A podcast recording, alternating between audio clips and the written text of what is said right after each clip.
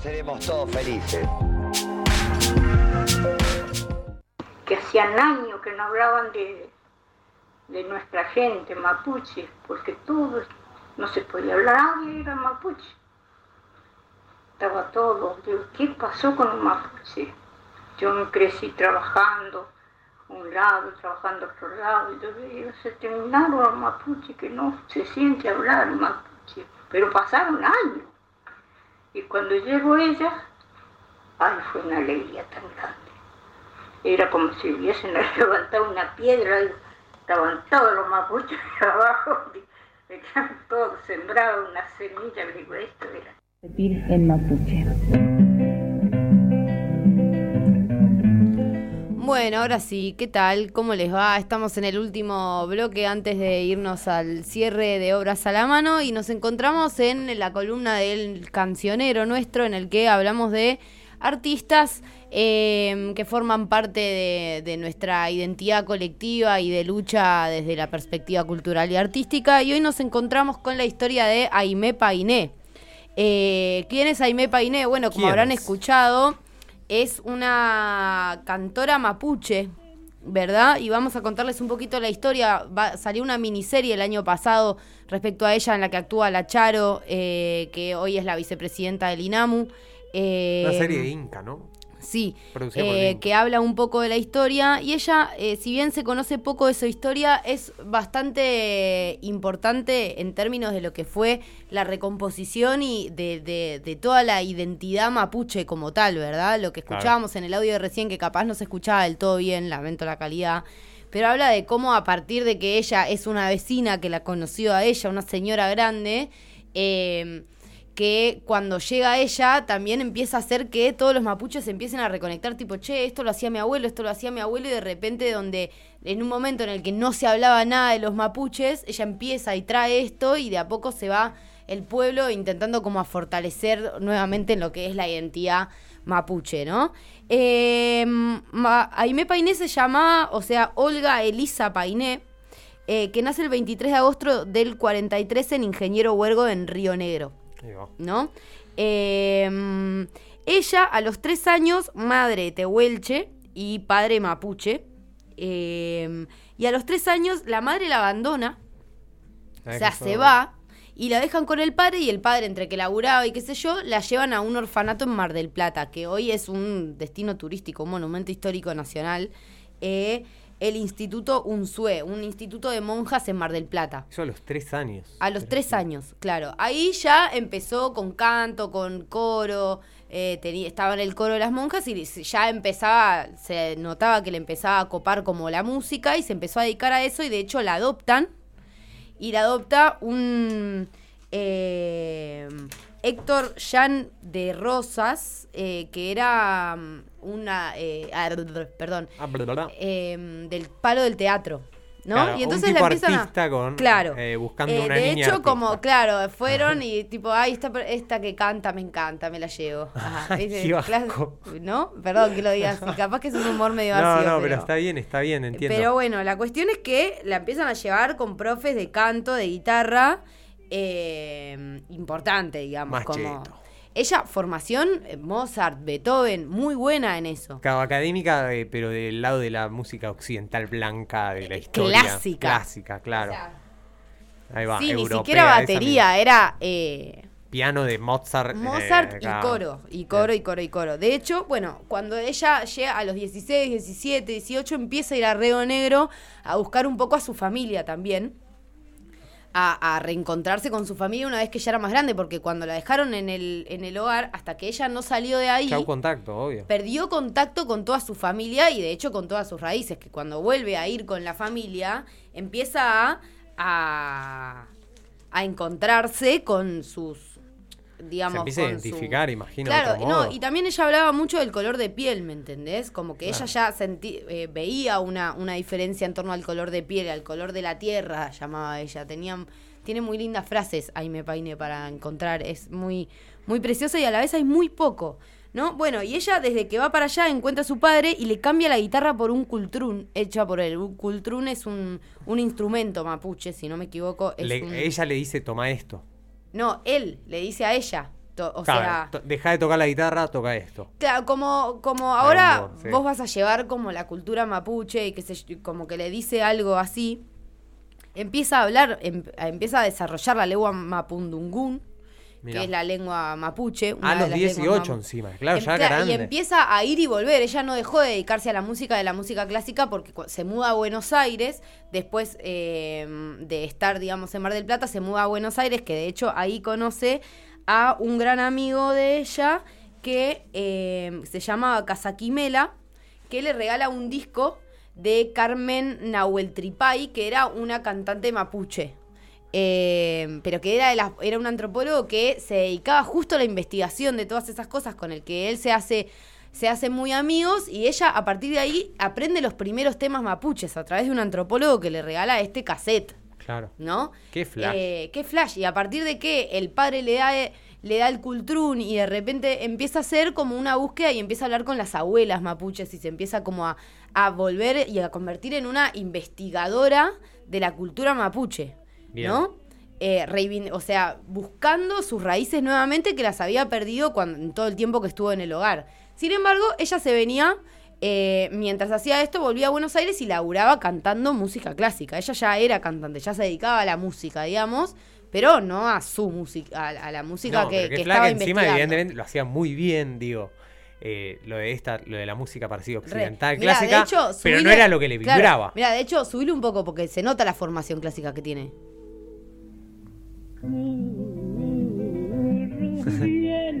No sé si. No, a no, veces pues- se va para arriba y. y tipo. Claro, vos decís como que tiene algo en la voz que es como esto del canto, ¿cómo se llama? Sí, sí, te comprendo. No sé. Hay lo algo sentiste, que. lo vibraste, lo vibraste por ahí, te banco, te banco, Sentí la energía, men. Ah. Eh, bueno, a mí me, me llamó un poco la atención eso. 18 años, se conecta con, con estas primeras canciones mapuches mientras va y viene de Río Negro a Buenos Aires, labura de Buenos Aires y va a conectarse con tus Va- raíces. ah, allá. claro, y va y habla con las abuelas mapuches, eh, que, bueno, nada, y ahí arranca todo un, eh, todo un proceso de ella, ¿no? De, de- de empezar a aprender la cultura, empieza a tocar la trompa, la trutruca, el culcul, y empieza a aprender todas las, las canciones, parece que hay distintos tipos de canciones, eh, y ella se fue... eh, se volvió muy buena haciendo las canciones Tail, que son como eh, canciones más sagradas, porque después existen las Vivcantún, que son como cuentan relatos e historias, pero ella como no manejaba tan bien el mapundungun, se aprendió como las letras más de, sagradas, que después eh, les traje un audio capaz que lo, podemos escuchar, que es un audio en la que, te muestro más o menos una parte del show de ella, en la que cuenta y explica qué se trata, porque hace como empieza a hacer funciones eh, de mapuche a lo largo de, de estos años, en las que va lo que va aprendiendo lo explica en los shows y te canta el tema. Claro. Explica qué significa esta letra, qué es este Como- instrumento, te da una clase de No cultura solo- mapuche mientras hace un show. Claro, no solo una difundidora de la, digamos, de, de la estética, sino como de la historia y que se sepa bien la raíz de dónde Exactamente, y viene. se vuelve como una formadora. Ahora, en el 73, a, to- a todo esto ya 10 años, en el 73, pensando que nació en el 43, ya a los 30 años, llega, gana por concurso y entra al Coro Polifónico Nacional. eh, que es el, co- el- el coro nacional de, de- de Mozart, Beethoven, ahí todo.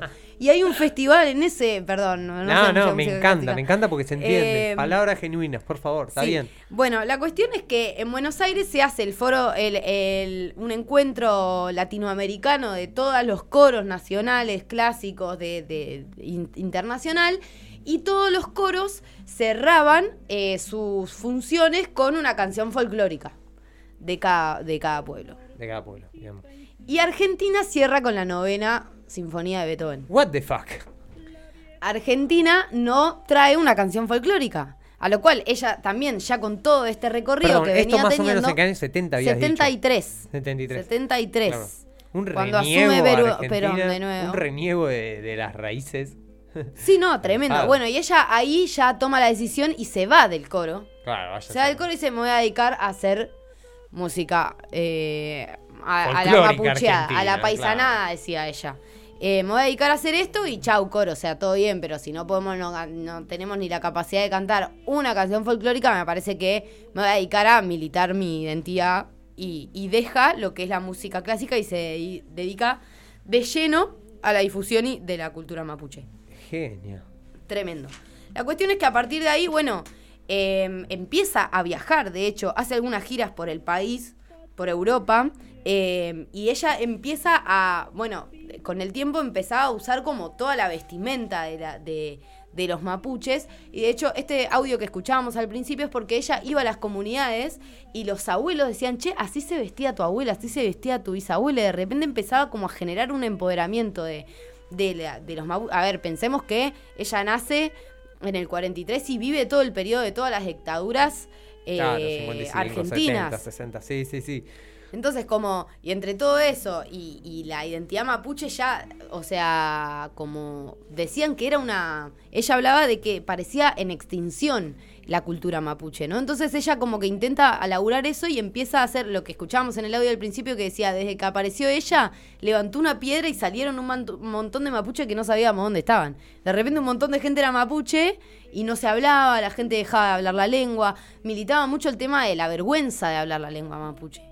Porque había tanta vergüenza de decir que eras mapuche por una cuestión de, de racismo, Total. Que, se dejaba hablar la lengua. Entonces ella empieza a incentivar a las propias abuelas a que les cuenten y a la gente joven a que, a que les pregunte a las abuelas eh, de lo que hoy vemos que pasa con los activismos indígenas y...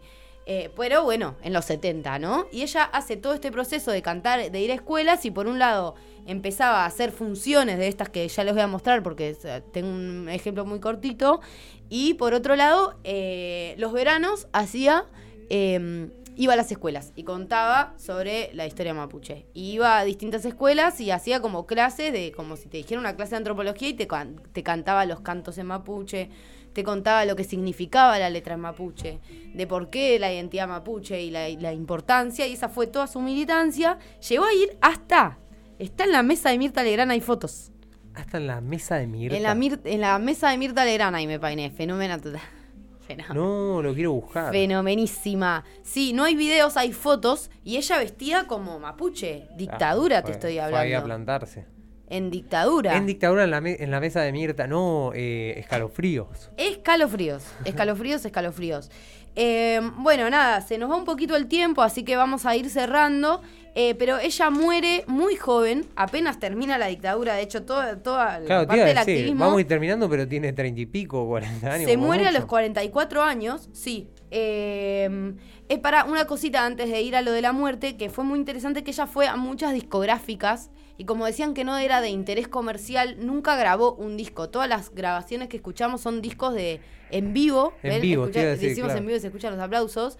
De grabaciones en vivo, de shows que fue dando, pero no hay discos de ella porque no les interesaba a nivel comercial a ninguna de las discográficas a las que fue. Así que no tiene discos de estudio ella. Sin embargo, para todo el sector, o sea, para todas las comunidades mapuches es de, o sea, tiene monumentos en el sur, en Río Negro, digamos, es una, una referente de lo que es la cultura mapuche en términos de la difusión de la cultura, sobre todo en lo que es la parte artística, como muy importante. Repito que hay una serie que se puede ver, no es tan fácil de encontrar, eh, que la pueden ver si quieren profundizar un poco en la vida de esta referente, Aimé Painé. Ella muere el 10 de septiembre del 87, eh, del 87 en Paraguay, en una gira, porque ella obviamente seguía haciendo giras, más vale, ¿verdad? Eh, y se muere de un aneurisma en la cabeza en pleno show. No, venía pensando, no, no quería preguntar. Dije, va a suceder, va a suceder, va a suceder. Y mira. A los 44 años. show, tremendo. Que eh, como para darle de vuelta, siempre es fundamental para generar la leyenda una muerte épica. de una, de una. Bueno, así que vamos a ir, les voy a mostrar un audio y con esto nos vamos a ir después al temita para cerrar que eh, les voy a mostrar un poco de lo que era un show de ella, es un audio de un minutito, bánquenselo. Ella explica algo y después cuenta la canción, lo que les contaba que hacía efectivamente en sus shows. Y después, bueno, nos vamos a un cortecito, a una tanda con un temurri eh, de los que me gustan a mí, que nada que ver, y, nos vamos. Entonces, ¿cómo no le íbamos a cantar a esa belleza que por aquí he visto mucho, el pehuen? ¿Cómo no iba a tener el pehuen, la araucaria, su tayul? Claro que lo tiene. Pehuen tayul.